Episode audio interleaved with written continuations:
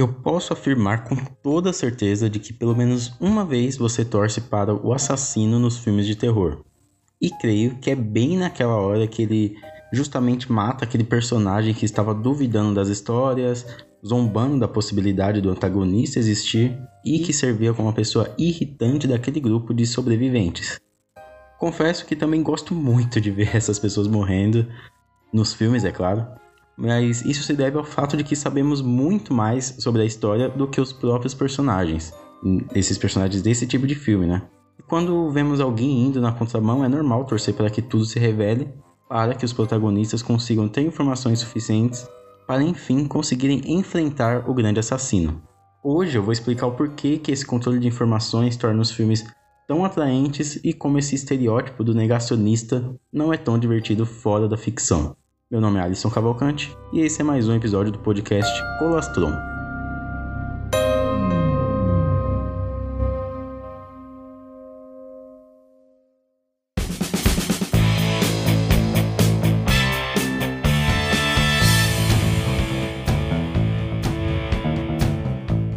Um dos meus filmes favoritos de 2019, sem sombra de dúvidas, foi Entre Facas e Segredos fui com uma expectativa gigantesca, já que é um filme de Ryan Johnson, né, o diretor, que foi diretor do meu episódio favorito de série assim da vida, que é o excelente Ozymandias, 14 episódio da última temporada de Breaking Bad. E quando vamos com muita expectativa assistir um filme, é bem fácil a gente se decepcionar, né? No entanto, Entre Facas e Segredos não cumpriu a minha expectativa. Ele justamente excedeu, porque no meio do filme ele jogou ela lá embaixo. Ele me decepcionou. E o que eu quero dizer com isso? Bom, para quem não sabe, esse filme se trata é, é, basicamente a história da morte suspeita de um escritor famoso que começa a ser investigada por um detetive renomado. Todos da família se tornam suspeitos e a casa onde a investigação ocorre se torna um palco para discutir também a sociedade atual. Essa premissa é bem parecida com o jogo Detetive ou aquelas histórias de detetive da Agatha Christie. E eu esperava um mistério que terminasse de maneira surpreendente deixando várias pistas ali pelo caminho até chegar no final. Mas aí o Ryan Johnson brinca com toda a estrutura básica desse tipo de mistério e nos conta como a morte ocorreu ali por volta dos 40 ou 50 minutos de filme. Desse ponto até o final ele revira o mistério e nos entrega esse filme sensacional. Bom, isso se deve ao fato da entrega e controle das informações que o filme nos dá. Em uma história como essa, é normal estarmos atentos às pistas e segredos, então por isso que quando Ryan Johnson nos entrega o que parece ser a maior e mais vital informação, a expectativa cai e ficamos novamente à mercê da narrativa, buscando agora não pistas, mas sim o caminho que esse longa vai trilhar. O controle de informações é algo vital no roteiro. A história de um filme são basicamente né, informações se revelando cena a cena. Há filmes em que acompanhamos toda a trama pelos olhos de um ou um grupo de personagens, e filmes que temos um panorama geral. Um exemplo do primeiro tipo é o, aquele filme Hereditário, em que todas as informações que a gente recebe são as que chegam até os olhos da família protagonista. E no segundo exemplo temos, sei lá, Vingadores Guerra Infinita, por exemplo, que sabemos perfeitamente o que todos os personagens, os vilões e os heróis querem e o que estão fazendo para conseguirem tal coisa. Um exemplo de um filme que usa muito bem esse controle de informação é o excelente Chinatown, de Roman Polanski. Para quem assistiu o filme sabe que há uma informação no, no final ali que é chocante e nos faz enxergar tudo o que foi apresentado com outros olhos. Se aquela informação sobre a personagem da Faye Dunaway tivesse sido dada no início da história, ela seria igualmente chocante e justificaria muitas atitudes dali em diante. Mas para toda a narrativa foi crucial que essa informação tivesse sido entregada no final, pois enxergamos o filme pelos olhos do detetive Gitz. E assim como ele, nós, espectadores, mudamos toda a nossa visão e certezas em relação àquele caso que ele está investigando. E aí o filme subverte tudo o que esperávamos dali em diante. E esse acontecimento, essa altura do filme, consegue deixar o restante da história ainda mais frenética e surpreendente. Isso mostra que desde a concepção do roteiro até a direção e a finalização do projeto é possível ver o que precisa ou não ser dito e mostrado. As informações que o público recebe nem sempre tem que ser a que eles querem, mas sim a que precisa ter. Quando não temos o controle daquilo que estamos vendo é quando começamos a prestar mais atenção e acaba se criando um laço maior com o longa. Por isso filmes como Entre Facas e Segredos, Chinatown, Jogos Mortais, Amnésia grudam tanto na nossa mente. Mas, até os filmes que não têm revelações surpreendentes, mistérios complexos e um final de explodir a cabeça, também precisam controlar as informações. É essa sensação de imprevisibilidade que nos faz querer acompanhar cada vez mais essa história em que já estamos inseridos.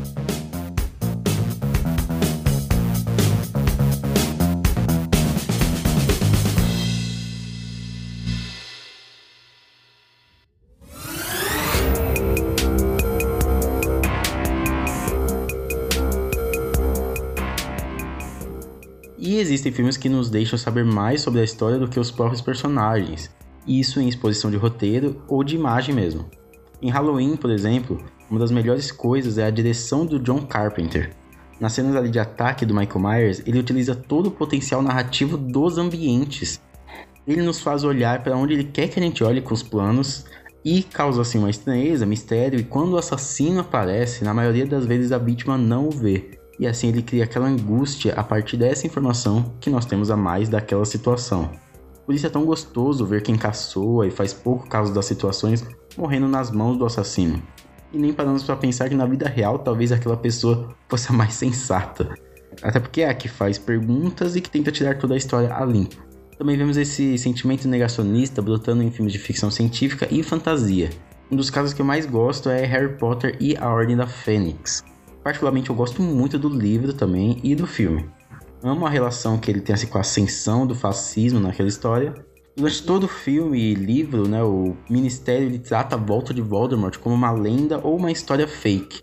Porém, nós sabemos que é real, porque Harry realmente enfrentou o Lorde das Trevas no torneio de bruxo, e que Voldemort também está juntando seu exército de comensais da morte para tomar o poder novamente.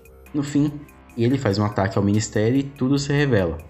Porém, dessa vez é tarde demais e vemos nos próximos dois livros que as medidas do Ministério deveriam ter vindo antes. Conseguiram aí fazer uma relação com o que a gente está vendo agora no mundo? Esse negacionismo, quando bem empregado, pode elevar as obras e trazer boas surpresas para as histórias. Mas e quando isso acontece na vida real? Atualmente estamos vendo no nosso planeta o avanço da pandemia causada pelo novo coronavírus. Há pânico em diversos países, medidas extremas sendo tomadas, muita morte acontecendo e um contágio que nem é possível contar. No entanto, também há quem faz pouco caso, desdenha do poder destrutivo do vírus e se recusa a levar como um aviso as milhares de mortes que ocorreram até agora. O governo federal brasileiro mesmo crê que se pararmos o Brasil, uma coisa pior está por vir quando na verdade expor a população ao contágio do vírus trará um ambiente lastimável nas próximas semanas. Se na ficção isso é visto como um instrumento narrativo funcional, na vida real só demonstra o quanto o ser humano pode ser patético diante das maiores adversidades da vida. A negação primeiro começa pelo medo do desconhecido. Quando não conseguimos estar no controle de algo, é normal tentarmos fugir daquilo, ou fingir que não existe. Isso a gente consegue fazer com alguns assuntos que a gente enfrenta né, na, na, vida, na sociedade, mas quando se trata de um vírus tão perigoso, não dá para não levar a sério e varrer para debaixo do tapete. É óbvio que deve ser aterrador ser o presidente de um país tão grande, diverso e rico e não ter como enfrentar um inimigo quase invisível. No entanto, é nessas horas que a humildade tem que aparecer e mostrar que o ser humano não é tão dominante assim. Temos que confiar nas autoridades do assunto, estudar e copiar medidas que outros locais tomaram e que foram boas para a contenção do vírus, e acima de tudo, manter nossa humanidade ao tentar deixar a sociedade sempre mais igualitária, inclusive nessa situação. Existem mistérios e segredos que não estão ao nosso alcance, até porque esse é o tipo de informação que ainda não foi revelado.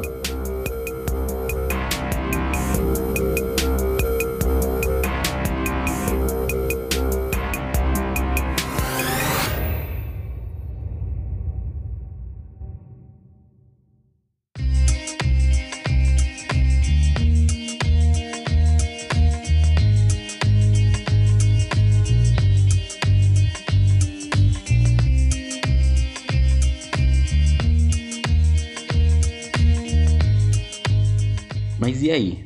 Você curtiu o episódio? Se você gostou, manda lá no grupo do Zap da família, dos amigos, da faculdade. Tá todo mundo mesmo em casa, então faça eles ouvirem.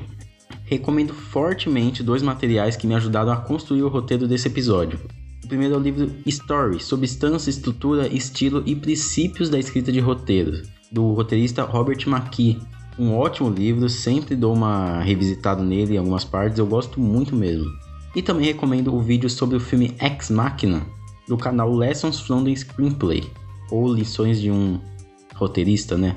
Mais para o inglês. Nesse vídeo ele fala sobre o controle de informações desse filme e diz o porquê que ele usa tão bem tudo isso.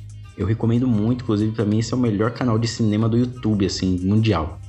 Segue lá eu no Instagram, colastron e veja as postagens que eu coloco lá. Essa semana mesmo eu postei um texto sobre o filme O Poço e o famigerado quadro Sextou, em que eu recomendo filmes, séries e livros para sexta-feira e o fim de semana. Nessa vida de quarentena é pra semana inteira, né? Então valeu por escutar até aqui. Muito obrigado. Se cuide na vida e até mais.